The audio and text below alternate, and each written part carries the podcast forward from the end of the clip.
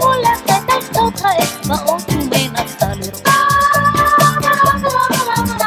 Mit Funk Sinatras Tel Aviv Remix von Toe Walking melden wir uns aus Tel Aviv. Ähm, ja, wir, das sind Simon Wisse. Hallo. Und ich, Manuel Baraniak. Ja, wir sind hier in Tel Aviv, in Israel. Und klar, die Eurobasket steht an. Wir nehmen jetzt hier an dem Mittwoch auf. Morgen steht das erste Spiel an. Ja, Simon ist schon seit einigen Tagen da. Ich bin gestern am Dienstag angekommen. Habe noch nicht so viel von der Eurobasket mitbekommen. Aber Simon war schon mal beim ersten Training der Deutschen und ja, einfach mal, Simon, du hast ja schon ein bisschen was auf Basketball.de veröffentlicht, ein paar Stimmen gesammelt. Wie war denn so dein erster Eindruck von, vom Training von der deutschen Mannschaft? Wie ist die Stimmung? Was, was kannst du da erzählen?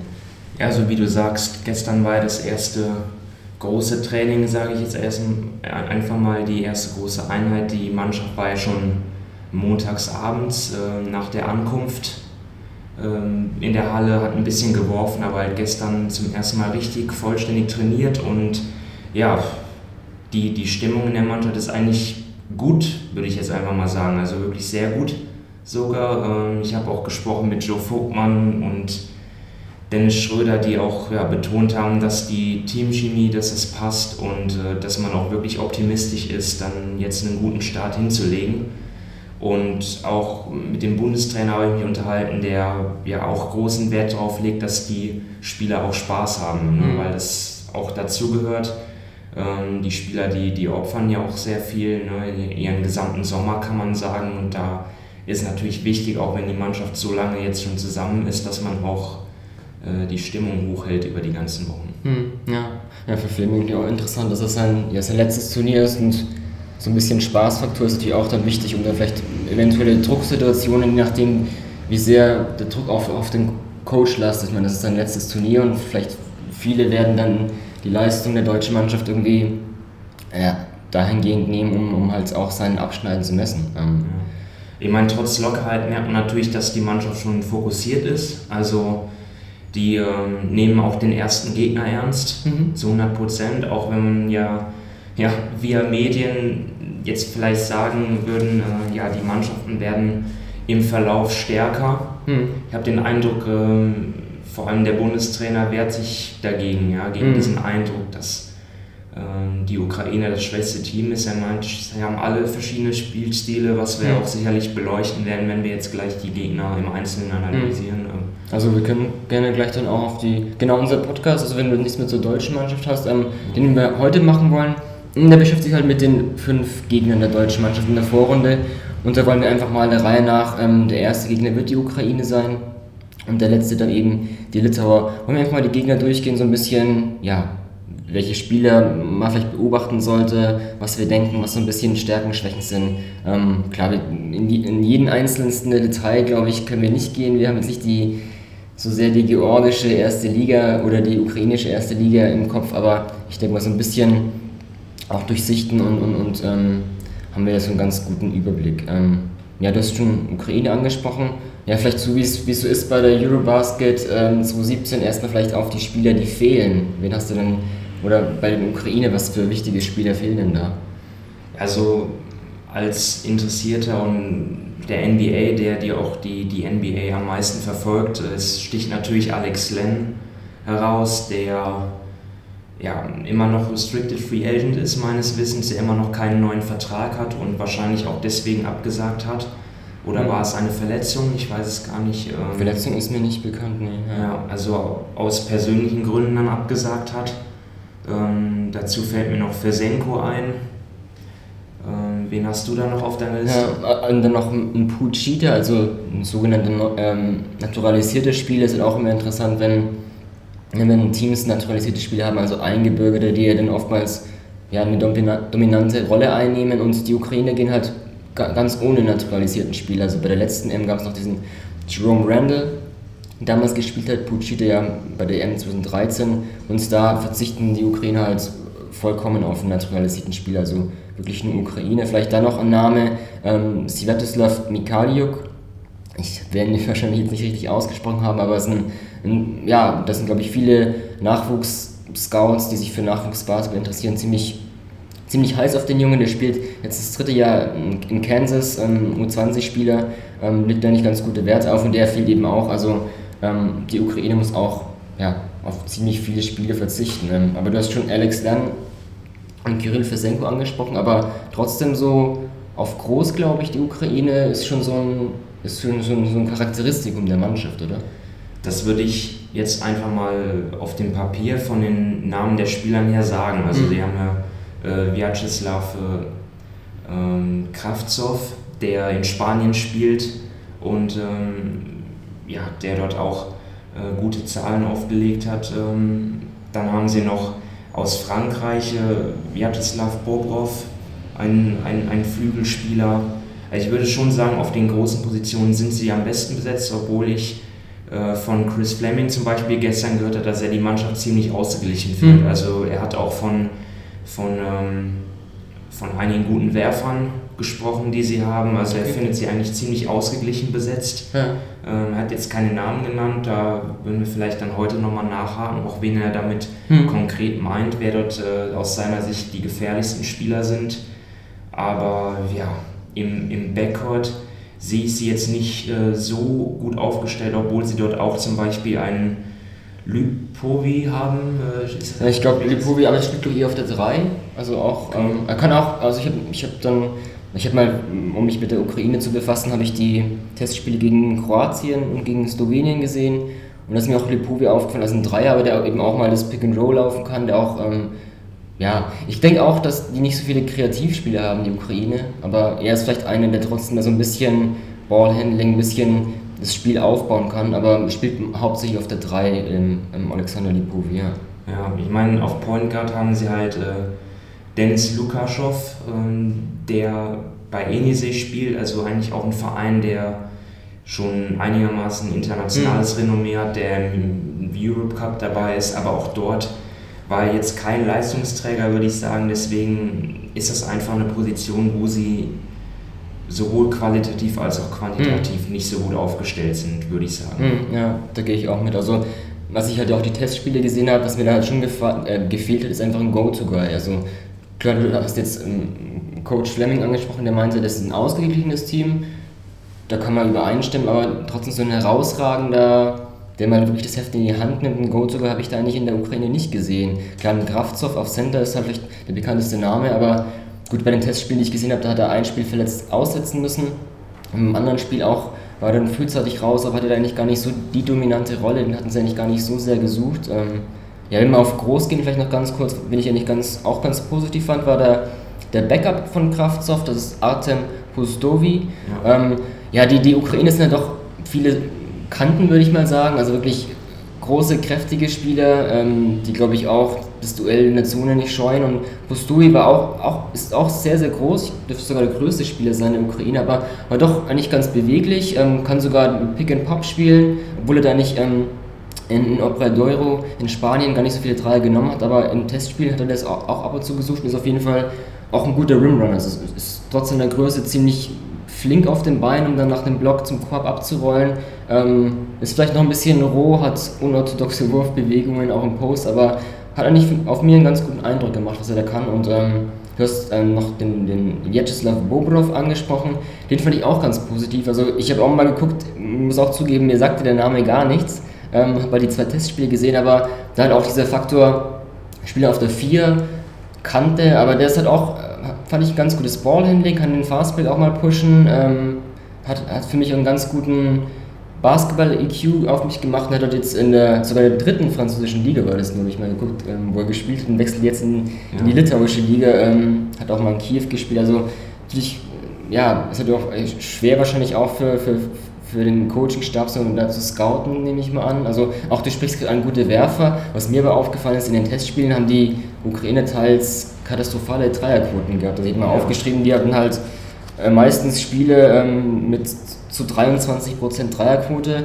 Fand ich auch, also nochmal vielleicht die Eindrücke einfach von den Testspielen, die Offense mh, mm, ja, ein bisschen chaotisch fast sogar, also wenig strukturiert. Ähm, einfach versucht, Pick and Roll oder einfach mit Drive und dann wieder rauszukicken, aber ohne jetzt große Plays und auch ja, nicht sowas wie ein effizienter Eckendreier mal, war das so ein bisschen unstrukturiert, was ich bei der Ukraine gesehen habe. Also ähm, letztendlich kann man eigentlich schon festhalten, es ist der Außenseiter Ja, in ja. der Gruppe. Denke ich auch. Also ich wäre auch überrascht, muss ich zugeben, wenn die Ukraine, ja, klar, das ist vor dem natürlich auch schwer zu sagen, aber würde ich dann eher schon ausgehen, dass es auf dem letzten Platz landen. Also, da, also da, das ist natürlich auch natürlich wichtig. Klar, du startest, startest ein Turnier, hast du noch jetzt noch nicht keinen Turnierrhythmus, du weißt noch nicht, wie findest du jetzt dich recht in der Halle, in der neuen Umgebung und dann spielst du gegen den vermeintlich schwächsten Gegner in Anführungszeichen, aber es ist natürlich trotzdem sehr, sehr wichtig, da einen guten Start hinzulegen und ähm, deswegen ist es halt auch nicht einfach, wie, wie Coach wahrscheinlich schon angedeutet hat. Ja, also für mich ist die Ukraine,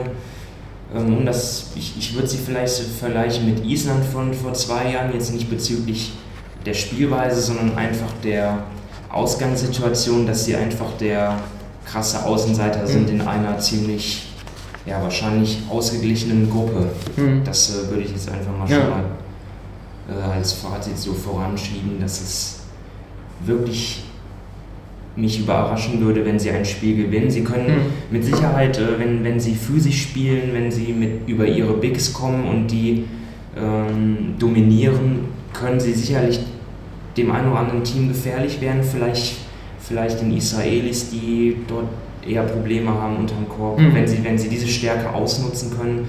Aber das, ja, mich würde auch überraschen, wenn sie ein Spiel gewinnen, ganz Mhm. ehrlich. Ja.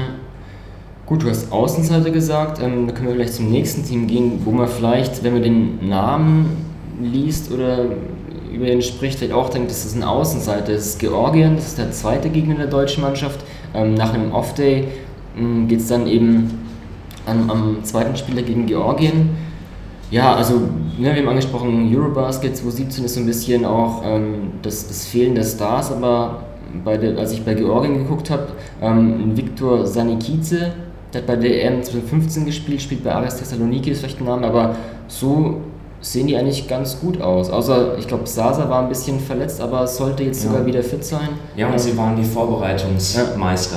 Auf ja, jeden Fall, Haben, ja. Sie haben gegen Serbien gewonnen, gegen Griechenland, zweimal gegen Tschechien, gegen Litauen. Äh, Ja. Zumeist auch knappe Spiele, das heißt, äh, das scheint auch ein Team zu sein, das in der Crunch-Time äh, in der Lage ist, sich durchzusetzen mit ihren routinierten Spielern. Mhm. Und ja, so unterschätzen darf man die auf keinen Fall. Ne? Also, ähm, die sind vielleicht irgendwie sogar so ein Dark Horse Mhm. äh, für ein, ein, also im Turnier weit zu kommen. Muss man mal abwarten. Natürlich fehlen, dort, dort fehlen auch nicht so viele Leistungsträger, muss man Mhm, sagen. nee, ja. Also die sind fast komplett.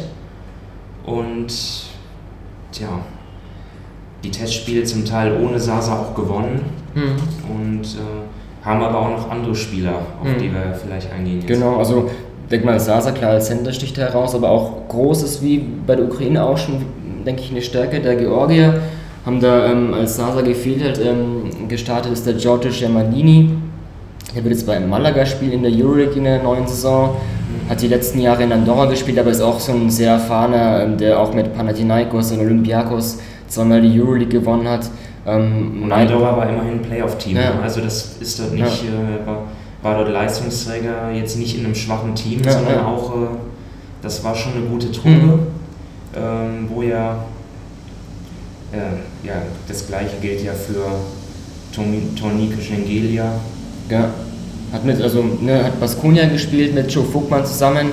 Ähm, ja, es spielt auf der 4, aber auch ein ziemlich offensiv gefährlicher Spieler. Ähm, kann im Post spielen, hat ein gutes Face-Up-Game, kann seine Schnelligkeit ausspielen, hat auch einen passablen Wurf, also ist nicht der wirkliche Shooter, würde ich sagen, aber in der Euroleague zumindest äh, sogar über 50% getroffen, aber halt jetzt nicht das, das Volumen, dass du ihn als wirklich Knockdown-Shooter beschreiben würdest, aber ich denke mal, die drei, ähm, Schengelia, Pachulia und Schemadini ist schon, das ist schon eine sehr, sehr gute ähm, ähm, Rotation auf groß und ähm, also nicht nur physisch, sondern auch, das sind halt auch Spieler, die was können, also man kennt Sasa auch als, als Spieler, der vom High Post irgendwie eine Offense mal ein bisschen initiieren kann. Ich fand auch, als ich die, ich habe von Georgien auch ziemlich viele Spiele gesehen und da hat mir Schemadini auch ganz gut gefallen. Also ist auch ein ziemlich großer Spieler, den man jetzt, wenn man zum Beispiel ihn in der Verteidigung des Pick and Rolls ähm, sieht, ein Schemadini, ja, das ist auch vielleicht eine Schwachstelle dann der Georgie da, wenn du ein 1-5er Pick and Roll spielst mit Sasa und Schemadini, aber mh, offensiv ist der, ist der eigentlich ganz finesse auf den Beinen, der Schemadini. Also auch, auch ein spielintelligenter Spieler. Ähm,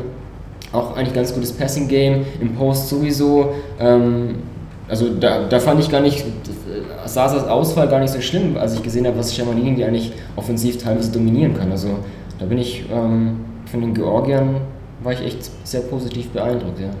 Ja, also bevor wir von den großen Positionen wegkommen, wollte ich vielleicht nochmal was zu Pachulia sagen, der natürlich nichtsdestotrotz der Star ist mhm. und auf den viel ankommen wird und ja, der auch bei diesem Turnier sicherlich äh, dominieren kann. Also ich, man, da darf man jetzt vielleicht nicht äh, äh, ihn vergleichen dort oder, oder dann, äh, ja, man darf sich nicht äh, darauf fokussieren, was jetzt vielleicht in den NBA Finals abgelaufen ist, wo er dann zum Teil nicht spielbar war, weil er mhm. auf, ähm, auf diesem Niveau dann halt, weil ihm dann halt doch die Athletik gefehlt hat. Aber in der Eurobasket ist, ein, ist ein anderes Niveau, sicherlich nicht mit den NBA Finals zu vergleichen. Dort ähm, ja, ist er auch als guter Passgeber, äh, kann man ihn dort mhm. äh, hervornehmen und ja, also ich denke, auf ihn wird viel ankommen, aber du wolltest sicherlich jetzt noch was zu den Guards sagen, die du dir auch genau angeschaut genau, hast. Also vielleicht ganz kurz, wenn wir von Stars sprechen, was, was Georgien auch hat, sie haben einen eigenen Manu, also das ist kein Bezug auf mich, sondern natürlich Manu, der große Manu Ginobili, aber so, also als ich mir die Spiele angesehen habe, ähm, schien es auch der ja, Spitzname von Manu Makioshvili zu sein. Ähm, er ist ein, ein, Flügelspieler, der auf der 3 startet, ähm, ziemlich abgezockt, ähm, kann wichtige Würfe nehmen, hat verletzt, ist komplette Jahr ausgesetzt das letzte Jahr, würde jetzt in Italien unterschreiben. Mhm, ansonsten im Backcourt starten noch ähm, Jorge Zinzaze und Mike Dixon.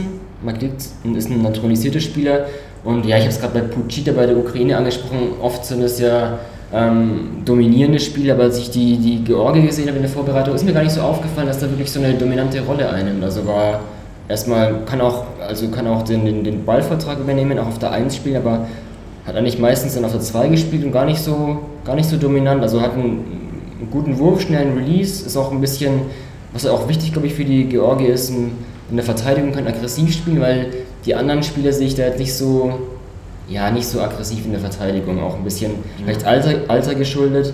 Und ähm, ja, wenn ich eigentlich sehr, sehr über. Also, ich kannte den Spieler auch nicht, Zinzaze, aber der hat mir echt sehr gut gefallen. Also, der, der, der Point Guard, der Einser, spielt sehr geduldig, ähm, läuft das Pick and Roll wirklich sehr, sehr gut. Also, ähm, geduldig, weiß, wie man das spielt, ähm, schüttelt in der letzten Sekunde noch, noch den No-Look-Pass oder Bodenpass raus. Ähm, hatte auch einen guten Abschluss eigentlich. Also, von, von Georgi Zinzaze war ich also so ein bisschen glaube, das ist ein, ein, Spieler, den keiner auf der Rechnung hat, auch, auch zu Recht, weil er spielt in der georgischen Liga und ähm, also es, es ist halt, den hat man halt nicht auf dem Schirm, also er hat auch schon mal in seiner Karriere auch europäisch ähm, bei, bei größeren Teams gespielt, aber ähm, ja, ist glaube ich ein Spieler, den keiner, ja, nicht so, ich denke mal nicht so jemand auf der Rechnung hat und ähm, von dem war ich sehr positiv überrascht. Ähm, ansonsten ja, gibt es vielleicht noch den Duda Sanaze zu nennen, der von der Bank kommt, auch ein Flügelspieler 2-3, aber dann wird es halt schon knapp. Also klar, jetzt Sasa kommt zurück, aber ich denke mal, die Georgier werden dann vielleicht ja, hauptsächlich mit so einer 7er Rotation spielen. Haben in der Vorbereitung schon ziemlich mit einer kleinen Rotation gespielt und gut, das kann man vielleicht dann vielleicht als Schwachpunkt ausrechnen, dass sie halt irgendwie nicht so tief sind. Ja, ja also in der Vorbereitung für dich also die Entdeckung auf jeden Fall Zinsaze? Ja, Entdeckung ist dann eigentlich ein mhm. komisches Wort, weil er eigentlich auch, ich weiß gar nicht wie alt ist, aber auch geht glaube ich auch schon auf die 30 zu und äh, ja. ich kannte ihn halt Aber er ist nun mal ein Spieler, der aufgrund, äh, da, da er halt in Georgien spielt, eben ja. nicht auf dem Radar ist. Ja, und äh, man selbst wir schauen uns ja die, die Depth Charts an von bestimmten Seiten und dort taucht dann halt eigentlich sind Saze so immer so als Backup von Dixon mhm. auf. Aber ähm, es ist nun mal so jetzt, wie wir herausgefunden haben, dass die beiden auch viel zusammenspielen, mhm. was ja auch eigentlich ein Element ist des modernen Basketballs. Du willst äh, zwei Spieler auf dem Feld haben, die die äh, Ballhändler-Qualitäten haben, die beide äh, das Pick and Roll laufen können, um dann halt auch weniger ausrechenbar zu sein. Mhm. Und ja, das ist auf jeden Fall eine spannende Mischung. Es scheint so, als wären, als wären sie zum Beispiel, also zumindest in der ersten fünf oder wie du sagst, bis zum sechsten, siebten Mann relativ gut aufgestellt. Und danach äh, muss man halt schauen, da, da ja, hört es dann auch schon auf, was jetzt so die Bekanntheit der mhm. Spieler angeht, ja, die ja auf größtenteils in der einheimischen Liga spielen. Gut, Bekanntheit glaube ich. Beim nächsten Team Israel gibt es vielleicht schon ja, ein bisschen bekanntere Spieler, hm, die da, die da auflaufen. Ja, so, ja, auch, auch Namen, die fehlen, gibt es eigentlich bei Israel eigentlich gar nicht so. Also ich habe ähm, Dor Fischer mir noch, ähm, ist mir noch eingefallen als, als Center, der auch ja ein Euroleague erfahrener Spieler ist, der auch naturalisierter Spieler ist, aber ansonsten ähm, ist mir bei Israel eigentlich gar nicht aufgefallen, dass die da wirklich einen großen Aderlass haben. Also scheinbar der Heim-EM ähm, auch, auch aus dem Vollen schöpfen zu kennen. Ja, kannte Namen, Simon, wen, wen hast du da am, am ehesten auf dem Schirm, den wir bei Israel ähm, auf dem Schirm haben sollen? Ähm, als allerersten Omri Kaspi, der Star des Teams aus der NBA, der äh, in den letzten Jahren ja, nirgendwo richtig heimisch geworden ist. Er war ähm, in, in Minnesota, dann in, in New Orleans, äh, er war in, in, in Sacramento. Ähm, jetzt wird er sich den Golden State Warriors anschließen. Aber er ist auch dort jemand, der seine Rolle hat, der den Dreier trifft mhm. und der ja, jetzt bei der Eurobasket wieder zeigen wird, dass er natürlich für, für sein Land, wo er der, der Anführer ist, wesentlich mehr Verantwortung tragen wird, der vielleicht auch ja, das ein oder andere dann ähm, ja, sich, sich selbst kreieren wird und für andere natürlich auch. Mhm, ja. Und dann ist natürlich noch zu nennen, zu nennen äh, Gal Mikel, den man auch als den auch NBA-Fans noch kennen aus seiner Zeit bei den Dallas Mavericks zum Beispiel. Mhm. Und der, der jetzt äh, Starter ist äh, bei Maccabi Tel Aviv, immerhin Euroleague-Team. Mhm. Aber ist jetzt auch nach Gran Canaria gewechselt zur neuen Saison, habe ich, ja. hab ich gesehen, ja. Genau. Aber es ist auch ganz interessant, um vielleicht da gleich einzugreifen, kurz einen Einschub. Ähm, genau, McKell war bei Maccabi, dann auch sein Backup jetzt bei der israelischen Nationalmannschaft. Yugev Ohayon, der hat auch letztes Jahr bei Maccabi gespielt, wechselt jetzt zum israelischen Meister Hapoel Jerusalem, aber ich glaube, das ist auch ein Punkt, der mir aufgefallen ist. So, ich glaube, die Mannschaft kennt sich ziemlich gut. Also die kennen sich halt aus Maccabi oder, oder vielleicht die Jerusalem-Zeiten. Jetzt mit Mikel und Ohayon so ein Point Guard-Rotation. Ähm, Bartimo muss man auch noch nennen. Aber die beiden halt, die sich aus Maccabi kennen. Und ähm, ich denke mal, so diese Eingespieltheit dürfte eigentlich bei Israel eigentlich auch, auch ein positiver Faktor sein, der, ähm, ja, der, der vielleicht in der Teamstärke ist. Ähm, ja. Ansonsten vielleicht noch. Also sie war noch bei der letzten Eurobasket, äh, um das jetzt mal einzuschieben, war noch eines der Teams mit den meisten Assists. Also mhm. das heißt, dass äh, ja, dort der Ball geteilt wird auch, mhm. dass man zusammenspielt und ähm, jetzt vielleicht doch nicht so viel abhängig ist dann von, von dem einen Star, sondern dass sie wirklich versuchen, auch die Spielanteile mhm. zu verteilen. Und das kannst du natürlich auch nur machen, wenn du eingespielt bist, ja. Mhm, ja. Ja. das stimmt. Also klar, wir haben gemeint, dass Caspi schon der herausragende Spieler ist, aber du sprichst dich schon an, es ist, ja, es ist nicht so der Eindruck, dass der vielleicht wirklich der, der Star insofern ist, dass er wirklich ganz viel über ihn laufen muss. Ist klar, ist auch ein Dreier, Vierer, das ist nicht so der, der jetzt mit dem Ball viel in den Händen macht, sondern auch dann vielleicht eingesetzt wird als Werfer, aber ähm, auf jeden Fall ein, ja, ein ausgeglichenes Team. Das hat man auch bei den Testspielen, glaube ich, gesehen. Da gab es verschiedene Topscorer, wenn Kasper nicht Topscorer war. Ähm, ja, von der Bank kommt da so ein Sean Dawson, so ein sehr athletischer Flügelspieler, der auch mal für Highlight-Dunks sorgen kann. Ein Rich Howell ist auch, ähm, ich glaube, auch ein naturalisierter Spieler auf, auf der Center-Position. Ähm, vielleicht mal noch nennen kann, ist ein Jotim Halperin, der mal bei Bayern gespielt hat, ähm, der auch auf der 2 spielt, aber auch wirklich auch Ballhandling hat, um auch mal Pick and Roll laufen zu können, um Ball vorzutragen. Ähm, ist auch schon lange in Jerusalem jetzt. Und dann vielleicht noch ein Yor Elayu, hm, auf der 4, ja, jetzt kein, kein Werfer, aber auf jeden Fall ein erfahrener Spieler und ähm, der auch, auch den, so, so einen Floater im Gepäck hat, der mich so ein bisschen an, an Prentesis von den Griechen erinnert. Ähm, das ist sein, sein Go-To-Move, ähm, fand ich bei den Testspielen auch ganz interessant, dass er diesen, diesen sehr unorthodoxen Floater gerne auspackt. Ähm, ja. Also das sind so, ich denke, Israel dürfte ein ziemlich ausgeglichenes Team sein und ähm, ja, ich glaube, wir sind auch beide gespannt. Ähm, wissen halt auch nicht so, wie, wie jetzt die, die Stimmung dann in, in der Halle sein wird. So. Ja, das werden wir erst sehen ja, morgen. Ja, also mhm. klar von Maccabi, also ich, wir waren beide jetzt noch nicht in, in Tel Aviv ähm, vor Ort und auch nicht in der Halle. Ähm, von Maccabi in der Stimmung. Ähm, als, als Clubteam hat man nicht immer am Gutes gespannt, ob, ähm, ja, ob sich es auch überträgt dann auf, auf die Nationalmannschaft und ähm, sind wir gespannt, wie da die Stimmung sein wird. Ähm. Ja, also insgesamt würde ich auch sagen, es ist ein erfahrenes Team. Es ist äh, die Spieler spielen in äh, relativ guten Vereinen, also neun aus dem Kader haben, waren letztes Jahr auch äh, in Teams aktiv, die europäisch gespielt haben, sei es in der, in der Euroleague, in, im, im FIBA Europe Cup, in der Champions League.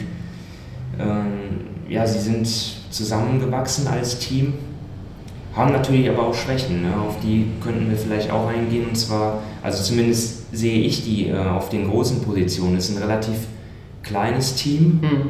Ähm, sie sind jetzt auf der Center-Position. Weiß ich jetzt ehrlich gesagt gar nicht, wer dort starten soll. Ich glaube, Rich, das, Rich äh, Howell, denke ich mal, ich, ähm, ja. der, der Center. Wir sind jetzt auch, ja, jetzt gar nicht so, das, also die, die ich habe von Israel ein bisschen ein paar Highlights gesehen. Ist eigentlich gar nicht so herausgestochen. Eher so ein, so ein ja, Pick and Roll Center, der aber nicht für ihn viel gelaufen wird. Und gut, zu, zu, den Backups kann ich auch wenig sagen, muss ich zugeben. Da sind auch ähm, sind Namen, die, die glaube ich nicht so wirklich groß auf dem Radar zu, ähm, sind. Ähm, ja, so ein Ida Yao auf der 4 ähm, hat zwar nicht den Wurf, aber ist auch nicht jetzt der, der, der Banger, ähm, sondern auch der vielleicht eher von seiner Beweglichkeit und Spielintelligenz lebt. Ähm, da hast du schon recht, also kann gut sein, dass das auf groß da vielleicht ein bisschen Fragezeichen sind bei Israel. Also klar, vielleicht die, die Guard-Rotation, Mikel, Uhayon, Timur, Halbbrille ist, glaube ich, ganz gut. Ist vielleicht jetzt nicht so, dass das jetzt dominante Spieler sind, aber ich glaube, die verstehen alle ihr, ihr, ihr Guard-Handwerk und ähm, sehe die eher auch auf, auf den Guard- und Flügelpositionen stärker als auf groß, ja, auf jeden Fall. Ja, Richard Howell ist ja, also für mich ist er natürlich eine Unbekannte, ich kenne ihn nicht so gut, ja, er hat äh, ist auch während der Saison gewechselt, war erst bei Hapoel Tel Aviv, dann ist er zu Jerusalem gewechselt, ähm, hat aber in der Liga auf jeden Fall gute Zahlen aufgelegt, sehr guter Rebounder in der Liga gewesen. Ist halt die Frage, inwiefern ist das übertragbar dann mhm. auf, auf so ein äh, Top-Niveau dann in Europa. Mhm. Also ich glaube, ja, Howard glaube ich dürfte noch nicht so lange äh, mit in der israelischen Nationalmannschaft gespielt haben. Sie hatten ja auch früher den, den Dor Fischer. Ähm, aber ja, auf groß denke ich auch sind eher Fragezeichen als, als auf klein bei Israel. Ähm, ja, wenn du nichts mehr zu Israel hast, dann würde ich, komme ich zum nächsten Gegner der deutschen Mannschaft. Das ist dann Italien. Und wenn wir jetzt ja, am Anfang immer die Spieler erwähnt haben, die fehlen, ist glaube ich bei Italien schon fast so der, der größte Aderlass. Und ich glaube, Ettore Messina ist da immer noch ein bisschen, bisschen sehr böse sauer. auf Gallinari. Sehr, sehr sauer. ja. ja. Zu Recht natürlich. Ja. ja also, also, also ist, für mich ist, ist äh, eigentlich schon äh, mein Fazit schon vorwegzunehmen. Also für mich ist Gallinari der Mann, äh, der den Unterschied ausmacht, der, der Unterschied zwischen einem Medaillenkandidaten und einem Team, das auch durchaus im Achtelfinale rausgehen kann. Also das ist, hm.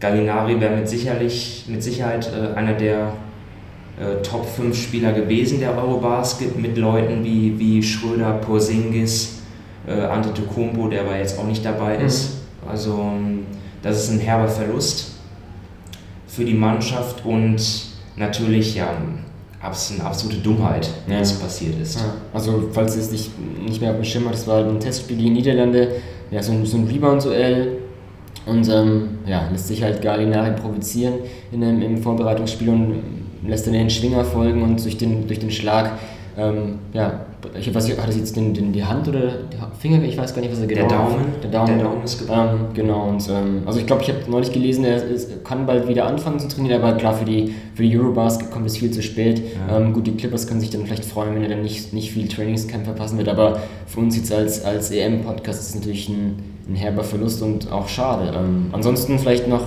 Andrea Bagnani, ist auch nicht dabei, der auch eine ziemlich verletzungsgeplagte Saison hatte, hat ja auch bei Baskonia gespielt mit Joe Vogtmann zusammen und ein Alessandro Gentili ist auch nicht dabei.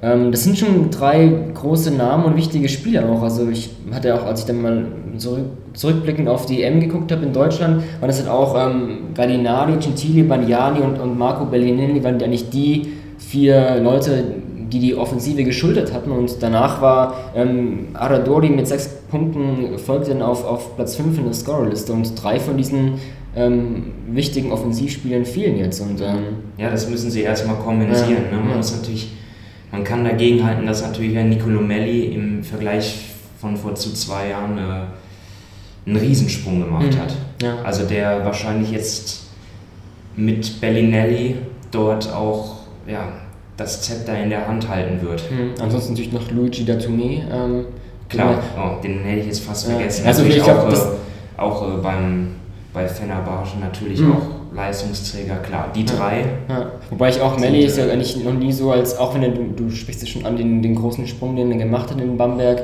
ähm, ich sehe ihn äh, nicht, nicht so als so, ähm, dominanten Offensivspieler. Ich denke mal, dass er, dass er da aber halt an- seine Verteidigung Genau, allein, Verteidigung. Das, da glaube ich ist auch, ja, ist vielleicht auch so, ich weiß nicht, auf, auf, auf den Gro oder allgemein im italienischen Team, die sehe ich eigentlich gar nicht so als gutes Defensivteam von den individuellen Spielern, wo er dann eben deswegen Melli eine große Rolle einnehmen würde als, als, als Spieler auf Groß, der da die Defensive dirigieren wird, der beim Switchen auf kleine Spieler auch, auch sein Mann steht und ähm, ja, vielleicht dann Daniel Hackett, vielleicht ganz interessant, auch aus deutscher Sicht natürlich, der für Bamberg spielen wird, der glaube ich auch ein ganz guter Verteidiger ist, ähm, aber offensiv glaube ich, ähm, ja, da auch ein bisschen zurückstecken muss, was vor allem, glaube ich, dann Bellinelli und Datome betrifft, die glaube ich werden da schon viel machen müssen und es ist halt die Frage, ob vielleicht, ob das zu viel sein wird, weil Ja. ich sehe in Italien, ja, sieht jetzt nicht so die Spieler, die halt da wirklich so mh, ja, viel kreieren oder, oder die Offensive schultern können. Ähm, Für mich ist Daniel Hackett jetzt auch nicht so der Spieler, der vielleicht einen Unterschied ausmacht. Mhm. Ja. Er hat jetzt bei Olympiakos, seine Zahlen waren wirklich nicht gut. Also er, man kann dort nicht sagen, dass er dort äh, eine hervorragende Saison hinter sich hat. Und ähm, ja, in Italien, für, für Italien wird sich das vielleicht ändern, dadurch, dass er dann auch äh, der Starter ist dann auf der 1, aber man für, für mich gehört er jetzt nicht zu den zwei, drei Go-To-Guys, muss ich dir sagen. Mhm. Ja, also was ich von der Bank noch ganz gut finde, ist der Pietro Adori, der zumindest für Scoring sorgen kann, hat er in der italienischen Liga auch in, bei Reggio Emilia gezeigt in der letzten Saison. Ähm, da denke ich, kommt noch, kommt noch so ein bisschen Scoring-Punch von der Bank auf jeden Fall. Ja, ansonsten die Italiener, ähm, noch den einen oder anderen Spieler aus Mailand, Mhm. auch Euroleague erfahren, so als, als Rotationsspieler, aber insgesamt sehe ich die Italiener auch nicht so tief. Also man muss sagen, vergleichbar mit Georgien gefällt mir so die, die erste fünf und vielleicht dann noch äh, die Position 6, 7 Mhm. relativ gut und danach kommt für mich dann eher ein relativ großer Qualitätsfall. hm, Äh, auch auf der Center-Position sind sie jetzt, glaube ich, nicht so gut aufgestellt. Also dieses, dieses Jahr ist für mich ist Italien auch noch nicht. Äh, viele sehen sie im, im, dass es ein Zweikampf wird zwischen Litauen und Italien Platz 1, sehe ich ehrlich gesagt gar nicht. hm, okay, ja. Ähm, Ja, die Italiener sind bei Turnieren immer so, also klar, bei der letzten M waren sie Sechster in, in Deutschland, war eigentlich ein ganz gutes Ergebnis, aber ja, die, die, die Jahre davor auch mit, mit Bellinelli, ähm, der da immer eine wichtige Rolle hatte, auch so, ja, war oft das Team, das irgendwie nicht so wirklich die Erwartungen erfüllen konnte und ähm, das ist vielleicht so eine Mannschaft, die so ein Turnier, ja, wo, wo gut und böse sein kann. Ähm, ja. Bellinelli wird natürlich eine tragende Rolle spielen. Ich habe gerade gesagt, dass, dass Hackett vielleicht auf der einen startet, vielleicht ist es aber sogar Bellinelli, der ja auf europäischem Niveau dann nochmal ja, viel mehr bringen wird als in San Antonio, wo er ja oft auf diese ja, Rolle des, des, des Schützen auch reduziert wird. Mhm. Oder ähm, wo er auch zuletzt im Einsatz war bei, bei den Charlotte Hornets. Äh, auch dort hatte er ja jetzt eher so die Rolle, würde ich jetzt mal sagen, des, des Schützen. Mhm. Für Italien äh, ist aber auch durchaus als Ballhändler im Einsatz. Ja, läuft das Pick and Roll Mhm. und wird dort viel machen müssen. Also ja, auch bei Italien ist es so, ja, Fokus auf zwei, drei Topspieler würde ich sagen und der Rest, dort muss dann der ein oder andere heraus, äh, ja, sich in den Vordergrund spielen, Mhm. ja, um dann irgendwie die Ausfälle zu kompensieren von Gallinari und äh, Gentile. Ja. Ja. Ja, das ist schon angesprochen. Ja, viele erwarten ähm, Duell 1 gegen 2 ist nicht so, aber ähm, dann trotzdem bleibt er nicht nur als, als letzter Gegner der Deutschen, sondern vielleicht auch doch als Top-Favorit die Litauer übrig. Ähm, ja, vielleicht, die hätten auch, ich, ich weiß, also ich weiß gar nicht, wie jetzt der aktuelle Stand ist, ob sie mittlerweile schon gelandet sind. Ähm, die wollten ja. Ja, sie sollten, sie sollten gestern gelandet sein. Sie sollten gestern, ist- die wollten ja auch schon vorher anreisen. Ähm, also interessant, ich habe gestern, als ich ähm, am Dienstag angekommen bin am Flughafen und auf mein Gepäck gewartet habe, habe ich dann auch, bin ich dann auch mit, den, mit der ukrainischen Mannschaft dann ähm, aus dem Flughafen gegangen. Ähm, die Georgie kam auch gestern erst an, also interessant, dass die, die Deutschen da zumindest schon mal einen guten, schon mal einen Tag länger sich äh, eingewöhnen konnten in Tel Aviv. Ähm, die Litauer wollten ja auch schon am Montag anreisen, aber dann, ich habe das ich, ähm, auf Twitter gelesen von einem schon, ähm, litauischen Journalisten, ähm, der dann auch geschrieben hat, dass halt die, die Maschine technische Probleme hat und dann eben nicht starten konnte und dass dann der Flug auf den nächsten Tag verschoben wurde. Dann noch ein Donatas Motunas, der war ja auch dann kurz in Houston ähm, zur Geburt seines Kindes. Ähm, ja, Houston auch gerade mit, mit dem Hurricane-Katastrophe auch, auch, auch eine schwierige Sache. Ähm, hoffen wir mal, dass wir da jetzt mittlerweile gut in Tel Aviv alle angekommen sind und, und da trainieren können und dann ja, ihren Favoritenstatus gerecht werden können. Definitiv jetzt erstmal keine einfache Situation. Ja, also man muss man ja. schauen, wie sie morgen auftreten. Ja. Vielleicht dann ganz kurz noch, wer, wer, wer fehlt bei den Litauern? Ähm, ja, vielleicht ein Name. Ähm, Domantas Sabonis, der bei der letzten EM gespielt hat, ist nicht dabei. Ähm, Paulas Jankunas, ein großer. Ähm, ja, dann vielleicht auch ganz wichtig, in Lukas Lekevicius, eigentlich der Backup auf der 1, hat sich den Fuß gebrochen in der Vorbereitung. Ähm, der Adas Juskevicius, der war schon gecuttet und ist jetzt halt wieder reingekommen, um eben dann den, ja, die Point Guard Rotation zu verstärken. Ähm, ein sehr gutes Spiel nicht mehr in der Nationalmannschaft, der hat noch bei der letzten EM gespielt. Also das sind auch ein paar Namen, ähm, die, die, die eigentlich ganz wichtig sind für die Litauer, die fehlen. Aber trotzdem, glaube ich, sind wir beide so ein bisschen, denken wir, ja, dass, dass das ein, doch das, das Favoritenteam in der Gruppe ist. Ähm, ja, was, was denkst du da, was sind das die, die Top-Spieler von den Litauern, die man auf dem Schirm haben muss? Generell würde ich anfügen, dass man ja über litauische Spieler generell sagen kann, dass sie sehr gut ausgebildet sind, basketballerisch. Da ist jetzt kaum ein Spieler dabei, der ähm, ja jetzt nur eine Sache wirklich gut kann, äh, sondern die sind häufig sehr vielseitig. Ähm, ja, natürlich gibt es dort auch Spieler, die herausstechen, zum Beispiel Jonas Valanciunas von den Toronto Raptors, äh, über den sicherlich viel laufen wird, den sie suchen werden in der Mitte, um dann vielleicht auch dann dort das ein oder andere Double Team zu ziehen, weil er halt offensiv auch dominieren kann und mhm. dass äh, die, den Gegnern sicherlich Respekt einflößen wird. Er wird dann Räume öffnen, ja, Donatas Montunas, ähm, ja, der in der NBA sich nicht wirklich durchgesetzt hat, jetzt glaube ich nach China wechselt. Mhm. Ähm, das werden halt die beiden Starter sein, denke ich, im, im, auf den großen Positionen. Und ansonsten werden sie halt, ja, aber vielleicht auch Smallball spielen, wenn die beiden nicht dabei sind, äh, nicht auf dem Feld stehen. Ähm, sie haben Kuzminskas aus mhm. der NBA von den Knicks äh, Grigonis fällt mir ein, der mit Teneriffa die Champions League gewonnen hat, jetzt nach Alba wechselt. Mhm. Ja, das war auch dann MVP des Final Fours des, der Champions League Grigonis, ja. Und ähm, ja, sie haben Jonas Maciulis, sehr erfahrener Spieler von Real Madrid und auf den kleinen Positionen ja, sticht für mich Mantas Kalnietis heraus. Mhm. Ja, also ich glaube, wenn wir merken schon vielleicht die Namen, die wir aufzählen, das ist schon ein ziemlich tiefes Team. Also ich kann auch gleich noch weitersetzen, um, um fast schon den ganzen Kader zu nennen. Also auf, auf der 2 dann ähm, sind noch Martinas Gecevicius und Arturas Milagnis. Die fand ich so eher, als ich mir die Testspiele von den Litauen angesehen habe, schon so eher, du meintest gerade, dass, dass die gut ausgebildet sind, aber ich glaube, das sind schon die, die prädestinierten Schützen, die hauptsächlich auf dem Feld stehen, ähm, um eben die Dreier zu werfen. Dann, wenn mir, wenn mir noch ganz gut gefallen hat, war der, der Edgaras Ulanovas. Äh, ja, so ein, so ein Spieler auf der 3, der aber auch einen ziemlich guten Drive hat, im Korb attackieren kann, der auch einen ganz, ganz netten Hakenwurf und Running Float im Gepäck hat. Also so, ja, so ein Ulanovas und vor allem Kusminskas. Ich glaube, Kusminskas ist, ähm, ja, würde ich, eine, würde ich gerne eine große Rolle für dieses litauische Team zuschreiben wollen, weil er ein Spieler ist, der auf der 3 und 4 wandeln kann und der wirklich, ja, Mismatches produzieren kann. Also auf der 4 ist einfach für viele andere Vierer zu schnell, attackiert den, den Korb, ähm, bringt dann schon mal einen Christoph Porzingis aufs Poster wie im Testspiel gegen Lettland. Ähm, aber auf der 3 hat er dann oft auch die Größenvorteile und kann da gerne in den Post gehen und andere drei überpowern. Also von Kusminskas ähm, erwarte ich eigentlich ja, eine ziemlich große Rolle bei den Litauern. Ja, ähm. ich ich glaube auch, dass er viel auf der 4 spielt, ja, ja. weil eben die Litauer auf den großen Positionen jetzt nicht so tief besetzt sind. Mhm. Also, so wie ich das hier sehe, haben sie generell nur drei richtige Big Men dabei. Mhm. Ja, also, da ist dann noch in der Hinterhand Atulas Gudaitis ja. von äh, Lietuvos Ritas.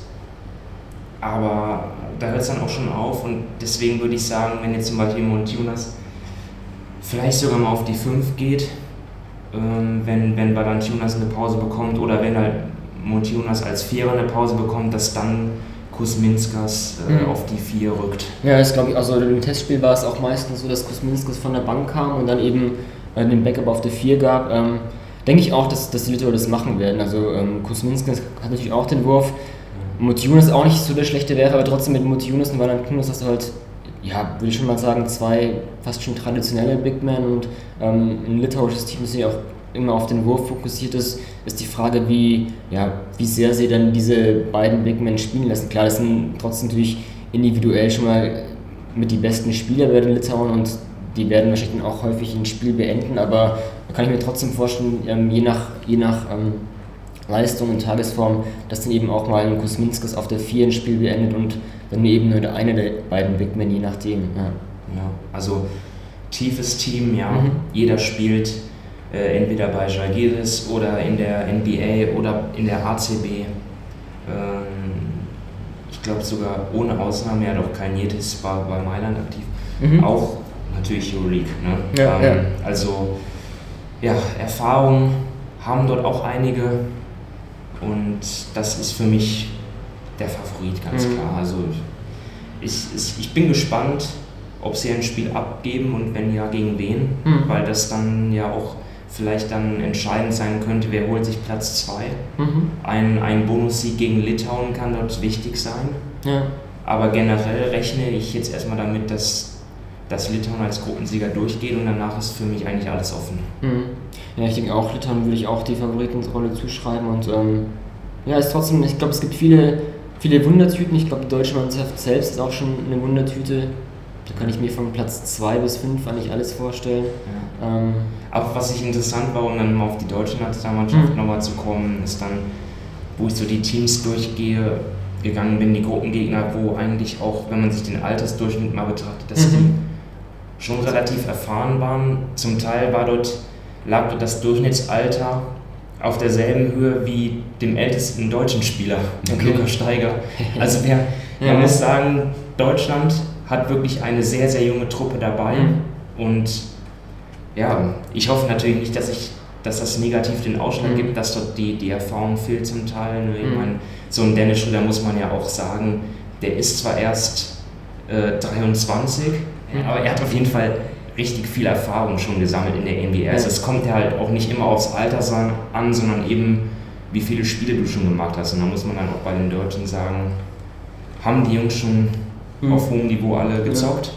Ja. ja. Ich glaube, ich finde es eigentlich gar nicht, diese, dieses junge Alter finde ich auch, man, klar, es, ist, es gab jetzt viele Jahre mit Nowitzki als, als Fokus, ähm, der dann eben auch spätestens nachdem er eben zurückgetreten ist nach der M, war es halt auch so ein bisschen ja, Zepterübergabe vielleicht an Schröder und ich finde es eigentlich auch nur, also ich finde es gut, dass das Team jetzt eigentlich so jung ist, weil ich, ich habe irgendwie schon das Gefühl, dass es lange Zeit so, ja, so die Diskussion war, wann folgt jetzt so ein bisschen, von mir aus kann man auch gerne mal so ein bisschen das Wort Rebuild vielleicht daneben oder auch, ähm, das ist halt Generationenwandel. Generationenwandel oder man sieht ja auch schon, was, was ein Nachwuchs nachkommt in, in Deutschland ähm, das wird auch seine Zeit brauchen und ist immer noch ein Übergang, aber ich finde es eigentlich ganz gut, dass dieses Team so jung ist. Und mein, klar, wenn jetzt ein, ein Paul Zipser noch da wäre und Maxi Kleber, dann wäre wär das auch noch jung und dann wird vielleicht dann auch, ja, vielleicht mal der ein oder andere ältere Spieler wäre dann vielleicht rausgefallen, weil einfach diese jungen Spiele nachkommen. Das, das war einfach an der Zeit, dass eben so ein Generationenwechsel stattfindet und dass, es, dass man mit diesem jungen Team anfängt. Und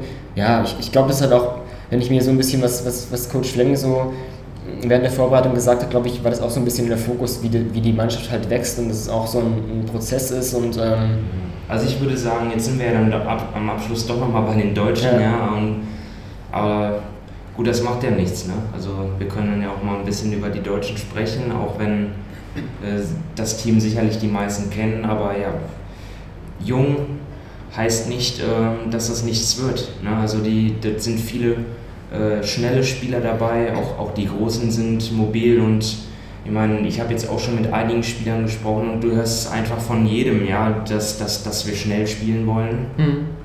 Und äh, ja, vielleicht ist das sogar ein Vorteil, dass man dann die ein oder andere, das ein oder andere Team dann vom Feld rennt. Mhm. Ja, wir haben ja schon ein bisschen, als wir die Gegner durchgegangen sind, so ich denke mal, bei Georgien, Litauen, Ukraine vor allem haben wir schon den Fokus auf die Großen gelegt von den Gegnern und da sehe ich auch auf jeden Fall Vorteile, wenn die deutsche Mannschaft schnell spielt und ja, bei den anderen Mannschaften oft auch so, sind erfahrene Jungs dabei, vielleicht auch so ein, jetzt, ja, wenn wir gerade bei Litauen sind als Beispiel, so ein Kalnietes, ein 30-Jähriger, dann hast du auch auf den Fliegelpositionen Leute, die eigentlich nicht jünger sind als 29 und wenn ich mir dann so denke, was ein Dennis Schröder dann eben da anstellen kann, wenn er, wenn er Pick and Roll läuft oder 1 gegen 1 gegen Kalnietes, dann ja, kann es, können es auch Mismatches sein und ich glaube, da ist, ist von den deutschen Guards, ähm, sei es Schröder, sei es Marodolo, es ist auf jeden Fall eine große Stärke des deutschen Teams, da eben zu attackieren und eben dann auch, auch schnell zu spielen. Also ja, da bin ich mal gespannt, wie, wie, wie sehr sie da wirklich auf den Fastback drücken können, die Deutschen.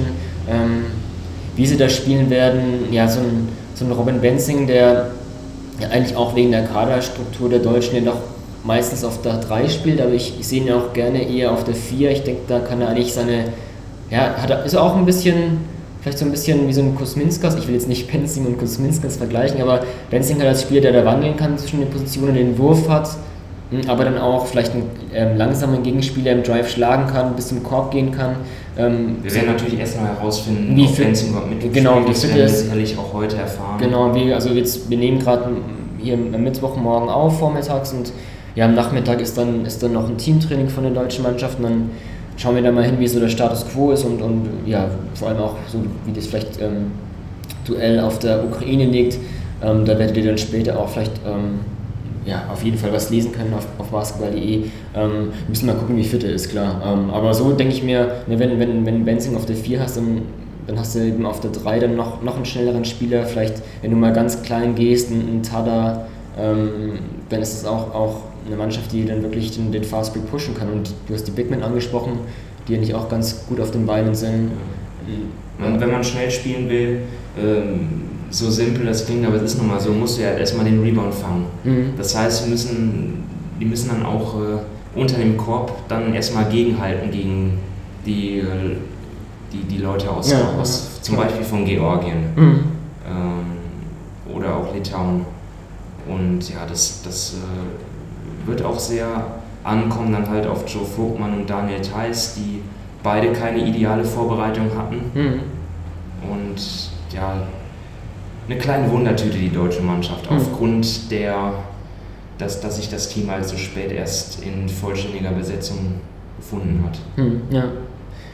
ja, Wundertüte, wir sind auch gespannt, was jetzt, was jetzt in Israel abgeht, wie so die EM-Stimmung vielleicht auch ist. Also ja, wir haben beide, glaube ich, haben noch nicht so wirkliche EM-Stimmung wahrgenommen. Also Simon war zumindest ja schon in der Halle und hat dann, glaube ich, auch den Aufbau des, des, des Medienzelts so ein bisschen mitbekommen oder gesehen, dass was aufgebaut wird. Aber ich bin halt, ja, ich habe das noch wirklich gar nicht viel, muss ich zugeben, von Tel Aviv, so, also nicht so viel gesehen, aber auch so die EM-Stimmung scheint mir noch nicht so wirklich ähm, vorhanden zu sein. Ich bin gespannt, ob das, ob das noch kommt und, und wie. Ja, man, man, man sieht auch äußerlich kaum was, ja. was ja auch, glaube ich, vor zwei Jahren in, in Berlin Kritikpunkt gewesen ist, ja, dass man dass da wenig mit geworben wurde. Und auch hier ist es so, ich, mhm. man, man, äh, das hast du ja auch schon mir gestern erzählt, ja, man kommt am Flughafen an, dort äh, sieht man dann diese Banner.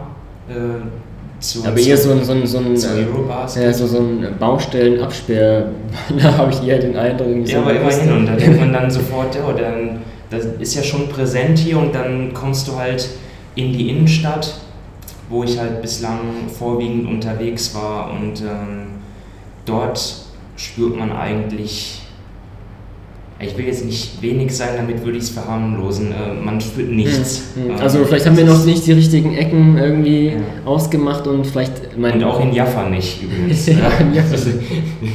ja der, der arabische Stadtteil von, von Tel Aviv, ähm, vielleicht kommt es ja noch, also ähm, ja, ich bin auch gespannt, also Klar, EM-Stimmung ist halt auch immer so eine Sache. Also als ich vor vier Jahren in Slowenien, ich war da die komplette EM in Ljubljana und das war schon was ganz anderes. Also da gab es dann Fanmeilen und man konnte als, als, äh, als äh, Gast des, des, des Stadt, der Stadt, des Landes einfach in der Stadt zocken. Es gab ganz viele Leinwände, du bist da an den Flüsschen in Ljubljana entlang gegangen und, und hast eigentlich nichts verpasst, weil da war die Leinwand vorbei und die nächste kam schon wieder und das war das war echt eine, ein sehr, sehr positiver Eindruck, den ich in Slowenien hatte, den ich so in Deutschland, in Berlin nicht, nicht bestätigt sah und bis jetzt auch nicht in Tel Aviv, aber die EM ist ja noch jung, hat ja noch gar nicht wirklich begonnen und ähm, ja, wir werden dann genau, später dann mal zur deutschen Mannschaft gucken, ins Training. Und letztendlich ist das ja auch nicht schlimm. Also so, solange in der Halle man dort Ja. die Stimmung hat, dass man merkt, die Leute kommen, äh, ja, die Halle ist einigermaßen voll, auch wenn jetzt vielleicht der Gastgeber nicht spielt. Hm. Das ist eigentlich schon das Wichtigste, weil das ja auch das ist, was auch die Spieler dann wahrnehmen. Ja, das stimmt, ja. ja. Also ich meine, von, von Maccabi, glaube ich, hat hat man nicht immer schon Positives gehört, was, was das Team betrifft. Ja. Ich meine schon, ähm, habe es vorher schon angesprochen, mal sehen, wie das dann ähm, auf Nationalmannschaftsebene der Zuspruch ist, ähm, was jetzt die EM betrifft. Ja, wir sind beide gespannt. Ich hoffe, ihr da draußen auch, ähm, ja, wie die deutsche Mannschaft abschneidet. Wir werden sie begleiten, hier exklusiv aus Tel Aviv, gucken dann später mal zum Training und ja, lest weiter auf basketball.de, ja, bleibt auf dem Laufenden ähm, und vielen Dank fürs Zuhören.